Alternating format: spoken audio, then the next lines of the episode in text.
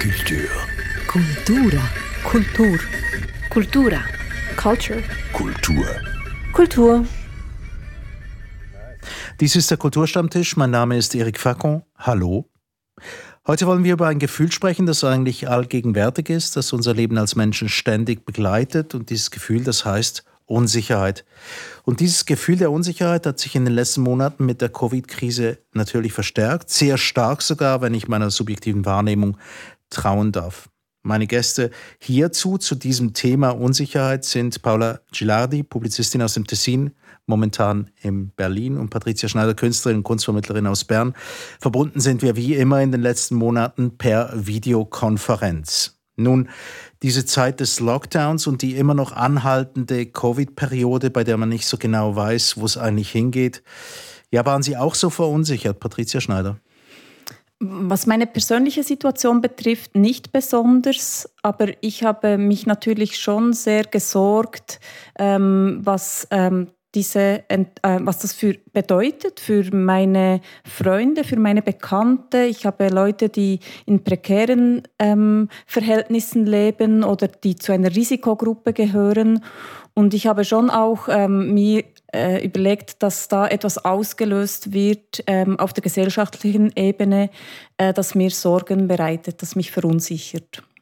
Darüber werden wir sicher hm, noch reden im Verlauf dieser halben Stunde. Wie war es bei Ihnen, Paula Gilardi? Haben Sie das ähnlich erlebt?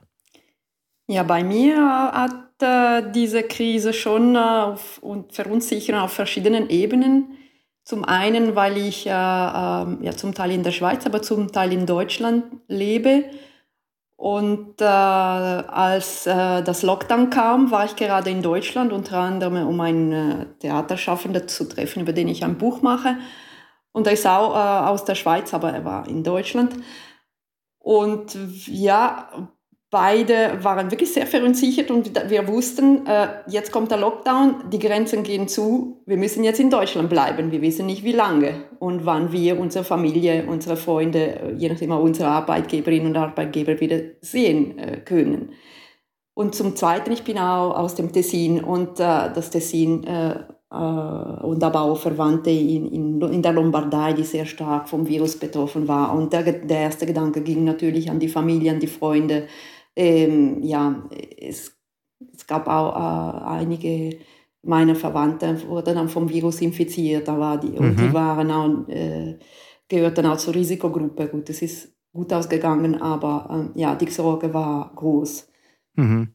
Ja, da versteht man natürlich auch die Unsicherheit, weil sie im persönlichen Erleben auch ähm, eigentlich fußt. Aber ähm, jetzt mal das andere, diese gesellschaftliche Unsicherheit, die auch Patricia Schneider angesprochen hat, haben Sie die jetzt auch gespürt, zum Beispiel in Deutschland, dass, dass ganz viele Leute plötzlich das Gefühl kriegen, ja, stimmt eigentlich, wir leben auf einem wackeligen Boden eigentlich konstant. Ähm, ja, ich, ich kann vielleicht, also die, die also ja, ich, ich bin im, hauptsächlich im Theaterbereich tätig und da war natürlich die, die Verunsicherung der Leute, der Kunstschaffenden groß. Aber ich muss sagen, also in Deutschland gibt es äh, auch jetzt immer noch so viele Skeptiker, die haben das ähm, irgendwie, die, ja, ähm, die sehen diese, die Gefahr, die dieses Virus mit, mit sich bringt, gar nicht. Was mir Sorgen bereitet, ist, dass ich eben das Gefühl habe, ähm, äh, es führt, die Unsicherheit führt dazu, dass viele möchten, dass, dieses, dass man dieses Problem delegieren kann, dass es jemanden gibt, der die Lösung hat. Und plötzlich, ähm, äh, vielleicht ist das eher auf der politischen Ebene, erstarkt so der Ruf nach dem starken Mann an der Spitze, der alles weiß und alles regelt. Und ich ähm, äh, spreche jetzt hier absichtlich vom Mann, weil in dieser Denke scheinen irgendwie die Frauen nicht besonders gefragt zu sein. Das ist so eine Feststellung. Und das andere eben, dass man das gerne delegieren möchte, weil es sozusagen äh, so wie das die, die, eigenen Möglichkeiten übersteigt. Und ich glaube, das ist das, was mich so ein bisschen, ähm, ja, mir Sorgen bereitet. Äh, egal, ob das äh, Leute aus der Politik oder, oder aus der Wissenschaft sind. Aber ich habe das Gefühl, man erwartet von jemandem die richtige Antwort. Und die gibt es eben hier nicht. Hm. Die richtige Antwort, die, die bleibt tatsächlich aus. Wir müssen damit leben, dass das Leben per se schon etwas Unsicheres ist, ja, werden wir dann nicht einfach irgendwie wie zurückgeworfen auf eine Unsicherheit, die unser Leben begleitet. Ich habe es in der Einführung gesagt und es ist natürlich auch tatsächlich so. Irgendwie unsere Urmütter und Urväter, die hatten damit zu leben, dass vielleicht hinter der nächsten Ecke der Säbelzahntiger auf sie wartet, der sie gerne fressen möchte. Ähm, oder dann die Sp spanische Inquisition im Mittelalter oder mh, hm, heutzutage vielleicht ein verrückter Autofahrer, der gerade an dem Morgen zu viel Kaffee getrunken hat und sein Fahrzeug nicht unter Kontrolle hat. Also Ängste oder, oder Sachen, die unser Leben bedrohen, gibt es ja ständig. Ähm, muss, müsste man da nicht, wie soll ich sagen, besser darauf vorbereitet sein, weil wir eh ja unsicher leben? Ja, ich finde eben nicht, also wir haben fast verlernt, also diese, diese Situation, dieses Virus hat uns äh, wieder bewusst gemacht, wie, wie fragil äh, unser Körper ist, unser Dasein ist. Ähm, wir ja, wenn, wenn, wenn so eine Situation nicht kommt, dann, dann, ähm, dann vergessen wir das äh, häufig. Ähm, aber was mir persönlich noch viel mehr Angst macht, ist die Abhängigkeit, in der wir uns jetzt immer mehr mit, mit den technologischen Mitteln begeben. Ähm, also dass zwischenmenschliche Begegnungen nicht mehr so selbstverständlich sind. Alle diese Dinge, die, die selbstverständlich, die, die man niemals hätte in Frage, in Frage gestellt, ähm, werden jetzt in Frage gestellt.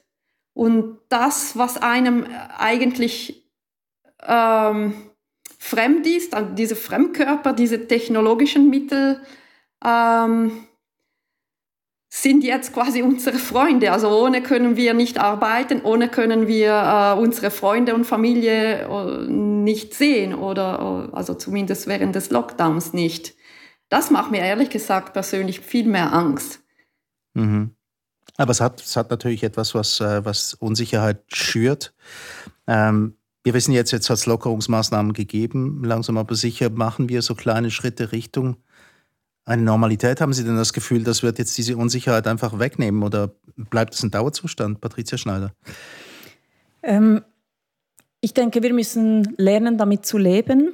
Und ähm, das Erlebnis des Lockdowns führt äh, vielleicht vermehrt dazu, ähm, dass wir uns mit unseren Ängsten und Unsicherheiten befassen müssen ähm, und dass, dass wir uns mit Themen befassen, mit denen wir uns vorher eben nicht befassen mussten. Jedenfalls bei uns in der Schweiz ähm, äh, mussten wir uns wahrscheinlich vorher nicht überlegen, ob wir am Ende des Monats die Miete bezahlen können, äh, ob der Job äh, auch weiterhin ähm, äh, garantiert ist und so weiter und so fort. Also ich glaube, äh, das sind ja plötzlich so äh, vielleicht auch Urängste, Existenzängste, die viel weiter gehen, als dass man sich mal in einer bestimmten Situation gerade nicht so wohl fühlt. Hm. Wie ist denn das bei Ihnen, äh, Paula Giladi? Sie verbringen jetzt eben ganz viel Zeit in Deutschland auch, sind dort im Theater unterwegs. Äh, man weiß das ja, ein großer Teil der Kultur ähm, läuft nicht gerade auf Selbstausbeutung raus, aber trotzdem, ähm, es ist nicht die einfachste Art, irgendwie überhaupt ähm, zu leben. Wie erleben Sie das bei den Leuten, die Sie umgeben? Ja, also die Angst bei den Künstlerinnen und Künstler ist groß, auch bei den Veranstalterinnen und Veranstalter, Theaterdirektorinnen und Theaterdirektoren. Also ähm, in Deutschland sind die Theater jetzt noch geschlossen. Also es finden, also in, in die Schweiz hat viel früher wieder äh, Veranstaltungen erlaubt. Ähm, hier gelten noch strengere Auflagen und die Leute sind wirklich sehr verunsichert. Ähm, und wie wir wissen, ähm, die soziale Sicherheit ist auch eine andere hier. Ähm, ja, aber in der Schweiz auch. Also ich bin auch mit der Schweizer Szene verbunden und dort sind die gleichen Ängste. Extrem viele Veranstaltungen sind ins Wasser gefallen, Festivals und so weiter.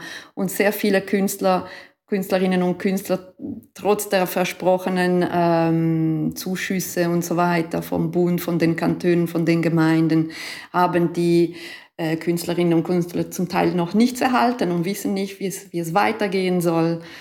Ja, und ich bin auch freischaffend. Ich bin zwar nicht Künstlerin, aber ich bin auch im äh, Kulturbereich tätig und ich habe diese Unsicherheit auch. Also ähm, bis jetzt sind meine größeren Mandate bestätigt, aber äh, die wurden zum Teil verschoben. Das heißt, mein Lohn werde ich irgendwie an Jahresende. Und wenn ich jetzt keine Ersparnisse hätte, wüsste ich auch nicht, wie ich am Ende des Monats meine Miete und so weiter bezahlen müsste. Mhm. Also das sind ganz konkrete, konkrete Unsicherheitsszenarien hier, Patricia Schneider? Ja, ich glaube, ein Problem ist ja, dass es geht vielleicht nicht mal nur um die Ausstellung, die verschoben werden musste oder das Konzert, das abgesagt werden musste, aber jeder äh, dieser Ev Events ist ja auch eine Möglichkeit, neue Kontakte zu knüpfen, äh, dass, dass daraus Folgeaufträge ähm, resultieren. Und genau das fällt ja im Moment auch weg. Und natürlich kann man das Telefon zur Hand nehmen und, oder, oder äh, über die... Ähm, über irgendwelche Videokonferenzen das Netzwerk pflegen, aber das ist eben nicht das Gleiche. Und ähm, wahrscheinlich sind im Moment auch alle ähm, sehr zurückhaltend, wenn es darum geht, neue Projekte ähm, zu initiieren oder finanziell zu unterstützen. Und ähm, genau in, in dort äh, bleibt man ja etwas hängen. Also es ist nicht, dass es keine Unterstützung gibt. Es gibt einige Maßnahmen, aber auch die, äh, das ist nicht ganz so einfach, wenn man ein unregelmäßiges Einkommen hat, äh, ähm, zu beziffern, äh, wie, wie hoch jetzt dieser Ausfall war. Also das ist gar nicht so einfach, solche Formulare auszufüllen, denke ich. Also jetzt sind wir gerade bei den ganz konkreten Unsicherheiten, die ausgelöst werden durch ja, finanzielle Situationen, die vielleicht nicht die besten sind oder ja, in diesem Moment halt wirklich dann entdeckt man das, wie, wie, wie wackelig das, das ganze Konstrukt eigentlich auch sein kann. Das ist in der Natur der Sache, was die Kultur angeht. Über die kulturellen Jobs reden wir ja öfters mal in solchen Zusammenhängen, auch über das Prekariat bei Künstlerinnen und Künstlern die halt keine feste Anstellung haben und etwas produzieren müssen, das entweder beim Publikum dann ankommt oder dann halt nicht. Aber ähm, vorhin hat Patricia Schneider etwas angesprochen, was, äh, was mich interessieren würde, nämlich diese, diese mehr philosophische oder menschliche Auseinandersetzung mit, mit Ängsten. Und hat gesagt, wir müssen uns jetzt mit, mit, äh, mit Ängsten auseinandersetzen, die vielleicht unsere ureigenen sind als, als Menschen. Ähm, wir müssen, aber tun wir es auch? Tun wir es wirklich? Wie sehen Sie das, äh, Paula Gilardi? Passiert das denn wirklich? Vielleicht ähm, äh, versuchen wir äh, nicht so sehr daran zu denken, aber ich muss ehrlich gestehen, also rein persönlich, aber auch in meinem Umfeld, also diese Situation bereitet vielen von uns, auch mir persönlich, auch viele schlaflose Nächte und nicht nur wegen den konkreten Ängsten, wegen äh, äh wegen äh, möglichen Lohnausfällen und so weiter, sondern wirklich existenziell eben man ist sich wirklich und ganz konkret wieder bewusst, wie fragil unseres da unser Dasein und unser Körper, unsere Gesundheit ist. Das, äh, das hatten wir, das, das vergessen wir immer wieder. Und die Auseinandersetzung, also sagen wir mal, Sie treffen Leute, Sie treffen sie im Theater. Ich weiß nicht, wie das aussieht dann ganz genau, ob man sich dann jetzt wieder sieht irgendwie im, im, im Theaterumfeld oder ob das immer noch alles online stattfindet. Gibt es denn eine Diskussion darüber in Ihrem Umfeld? Äh, ich muss ehrlich sagen, dass ich im Moment noch nicht äh, in, im Theater war. Ich war jetzt hauptsächlich in Deutschland und ihr äh, ist noch nicht viel los. Ja, ja, doch, nein, das stimmt nicht. Also ein paar so Freiluftaufführungen. Äh, die mehr oder weniger eine Notlösung waren, haben stattgefunden. Aber die richtigen Theater, die Sachen, die Festival, die Sachen, auf die man sich normalerweise gefreut hat und wo man auch äh, äh, sein ganzes Netzwerk trifft, die haben noch gar nicht stattgefunden. Also meine Leute hatte ich eben auch per Videokonferenz oder so, auch die Arbeitgeberinnen und Arbeitgeber und so weiter. Äh, nee, diese persönlichen Begegnungen haben nicht stattgefunden und die die Gespräche, die stattfinden, ja, eben diese Planungsunsicherheit macht äh, allen äh, Sorgen, ja, mhm. und zwar nicht nur dieses Jahr, sondern auch äh, für das nächste Jahr und vielleicht darüber hinaus.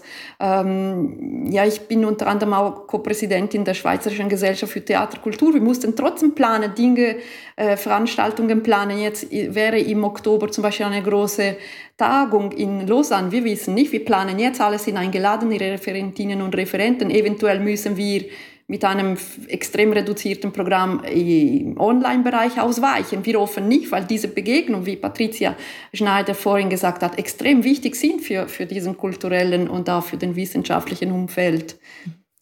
Also Ja. Mich interessiert in diesem Zusammenhang auch, ähm, was das ähm, für die inhaltliche Produktion bedeutet. Im Moment haben wir ja immer über Rahmenbedingungen gesprochen, aber ähm, das ist ja auch ein, ein Eingriff in die künstlerischen Inhalte, wenn plötzlich ein Theater nur mit einer reduzierten Besetzung ähm, stattfinden kann. Ja? Mhm. Ähm, und das interessiert mich schon auch, welche mhm.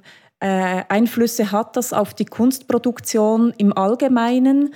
Ähm, und auch ähm, was löst das bei den Kunstschaffenden aus, weil das ist schon ein Erlebnis, das eben genau an diesen ähm, äh, Grundsäulen eigentlich rüttelt und, und schon eben ganz wesentliche, fundamentale Fragen stellt. Und ich glaube, das wird in die Inhalte einfließen und gleichzeitig wird es die Produktionsbedingungen massiv äh, beeinflussen.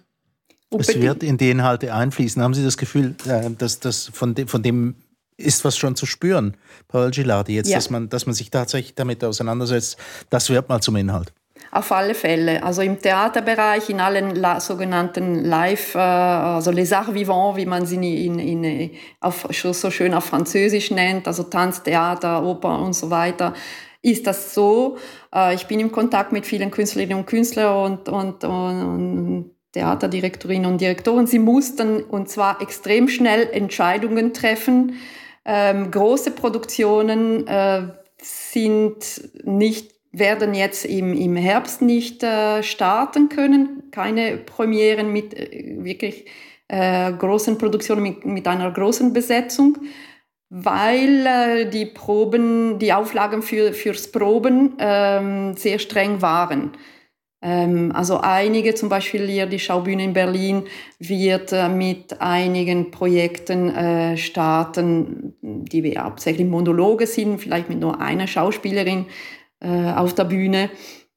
Viele Projekte wurden sicherheitshalber auf Frühling oder Sommer 2021 verschoben und dafür äh, ein anderes Projekt ähm, gewählt. Ähm, einige ähm, aber Künstlerinnen und Künstler, wie zum Beispiel Rimini Protokoll, einer davon von diesem Kollektiv kommt aus der Schweiz, sind aber hier in Berlin zu Hause. Äh, die experimentieren zum Beispiel schon sehr lange äh, mit, mit den neuen Technologien.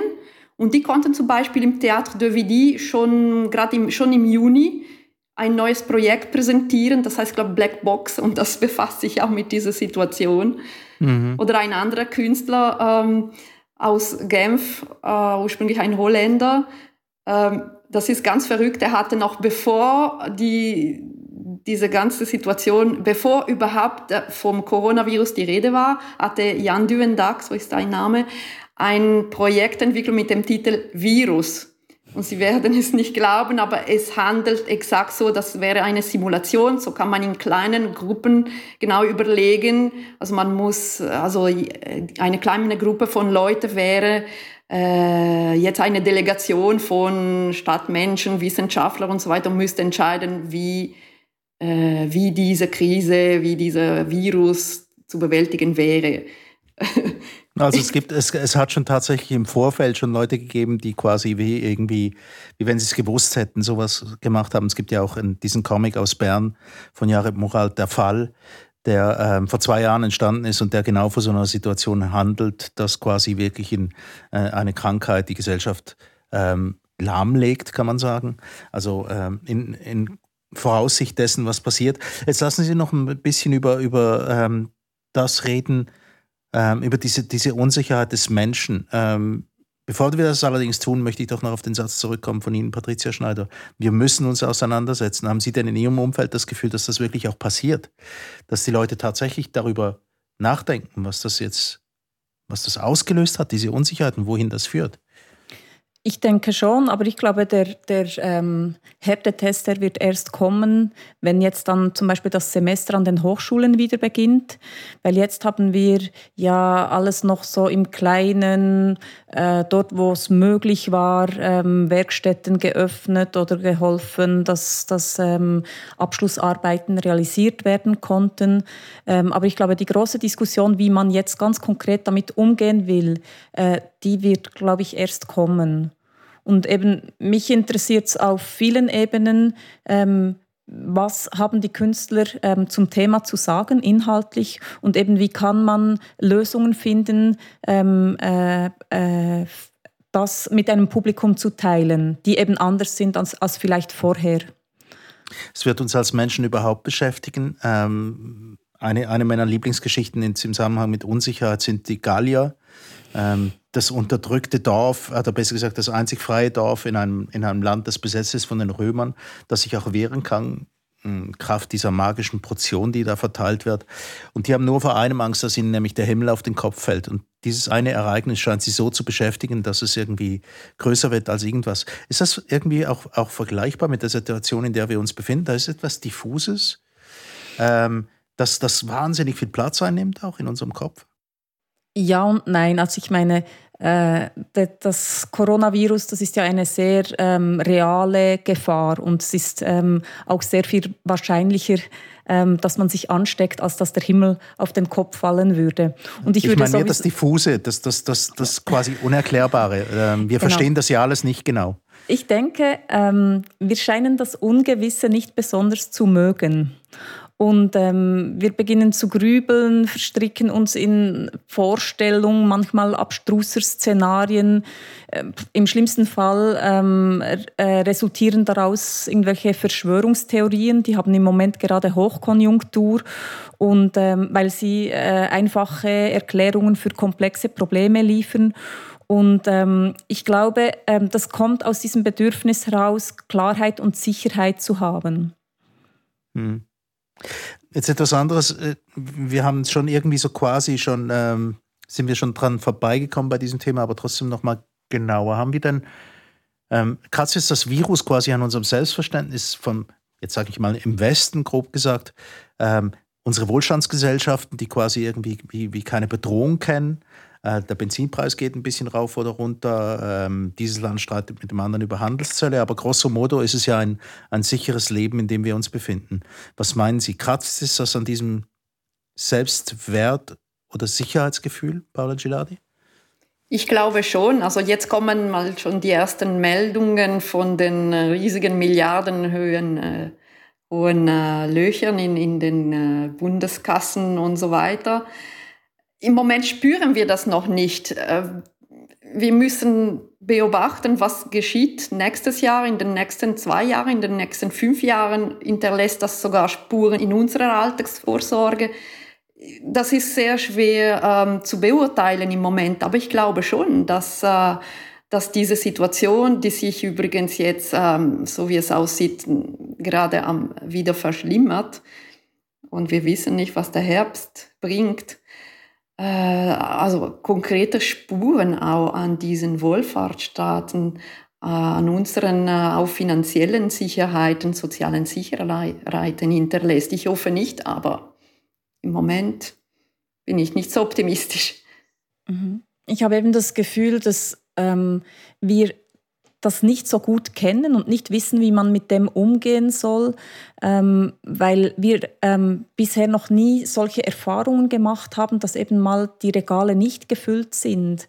Und trotzdem habe ich das Gefühl, dass wir die ganze Krise immer noch so ein bisschen aus der Komfortzone heraus beobachten, im Vergleich zu anderen Ländern zum Beispiel. Und gleichzeitig wissen wir aber, dass wir sehr viel zu verlieren haben und das ähm, könnte eben diese Unsicherheit wieder verstärken. Was mir schon aufgefallen ist, jetzt einfach von einer persönlichen Ebene, ist, dass man, ähm, man begegnet sich ja wieder auf der Straße. Und da gibt es gewisse Leute, die Masken tragen und andere nicht. Und der, der, der Blick auf die anderen Menschen ist vorsichtiger geworden, auch, auch misstrauischer. Haben Sie es auch schon festgestellt, dass man sich so gegenseitig ein bisschen beobachtet? Oh, wie nah kommt mir die Person?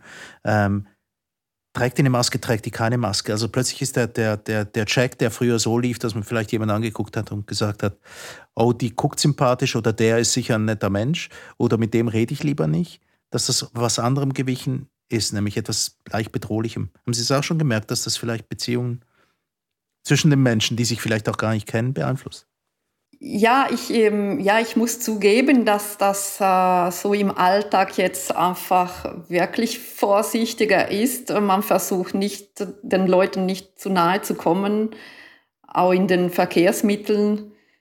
Gut, hier, hier in Deutschland äh, wurde von Anfang an nach dem Lockdown und während des Lockdowns äh, war, galt eine Maskenpflicht in den Lebensmittelläden, in den öffentlichen Verkehrsmitteln. Und die Schweiz, in der Schweiz ist es zum Teil immer noch nicht so. Von daher sind hier zum Teil die Leute ja vorsichtiger und unvorsichtiger, weil also wenn man eine Maske, also was ich hier beobachte, wenn, wenn man diese Maske trägt, dann plötzlich werden die Leute nicht so vorsichtig und denken, ja, dann muss ich diese, die Abstandsregeln nicht mehr einhalten. Also das ist das, was mich hier in Deutschland auffällt. Vielleicht sind in der Schweiz die Leute, die, weil man eben die, weil diese Maskenpflicht nicht überall gilt, die Leute doch vorsichtiger. Aber eben diese, diese, dieses Misstrauen ähm, ist schon sehr äh, bes besorgniserregend. Hm. Man ertappt sich auch selbst. Also ich hoffe, dass nicht so bleibt. Ich finde das Stichwort Vertrauen eben sehr spannend, weil ich glaube, Sicherheit ist ein gesellschaftliches Phänomen und ähm, das Gefühl von Sicherheit entsteht dadurch, dass ich das Vertrauen habe, dass sich meine Mitmenschen eben auch an Regeln und Gesetze halten. Und ich, ich kann nicht nur für mich selber ähm, dieses Sicherheitsgefühl entwickeln. Also es ist eigentlich immer äh, in Abhängigkeit von anderen Menschen und deshalb muss ich ähm, den anderen Menschen vertrauen, dass sie ebenfalls ähm, sorgsam sind ähm, und sich an diese äh, Regeln halten und Bisher hatte ich eigentlich das Glück, dass ich gute Erfahrungen gemacht habe, wenn ich äh, meinen Mitmenschen vertraut habe. Und daraus kann man ja auch ähm, ein Sicherheitsgefühl schöpfen. Und das ist aber vielleicht trotzdem in Frage gestellt, gerade wenn man merkt, dass, es, äh, dass man mit Leuten konfrontiert ist, die dann plötzlich sehr sorglos ähm, mit diesen Regeln umgehen. Mhm. Also ich glaube, es ist ein, ein gesellschaftliches Problem tatsächlich. Es ist äh, natürlich für den, für den Einzelnen muss er damit umgehen, dass man unsicher ist, aber plötzlich wird es auch zu so einem Gruppenthema draußen, wo wir darauf zurückgeworfen sind, dass wir mit anderen Leuten tatsächlich in Kontakt sind, dass die halt ähm, wirklich, wirklich, äh, ja, ähm, dass wir uns alle an, an, Regeln halten, die uns vielleicht auch zuwider sind, muss man sagen. Jetzt vorhin haben Sie noch etwas gesagt, Patricia Schneider, wegen der Schweiz, äh, dass Sie das Gefühl haben, dass wir von hier aus manchmal tatsächlich auch so ein bisschen wie aus, von, der, von der Insel aus zugucken. Irgendwie, wie, hier, dass es hier noch sicherer sein muss als irgendwo sonst. Haben Sie das Gefühl tatsächlich? Ich habe das eher so gemeint, dass ähm, wenn wir jetzt ähm, zurückschauen, äh, sind wir ja eigentlich nicht ähm, extrem stark betroffen gewesen. Unser System mhm. hat immer noch funktioniert. Wir, ähm, das Gesundheitssystem hat funktioniert. Unsere Löhne wurden ausbezahlt. Ähm, äh, ich konnte in die Straße gehen und es hat sich eigentlich nichts geändert, außer dass ich gewusst habe, ähm, äh, dass es das gibt und, und dass ich jetzt ähm, meine Hände waschen muss und so weiter und so fort. Ähm, aber ich glaube, ähm, wir haben das trotzdem viel mehr durch die Medien mitverfolgt. Vielleicht spreche ich jetzt halt auch äh, ähm, aus der Warte von jemandem, der, ich, ich kenne keine Leute, die direkt betroffen waren.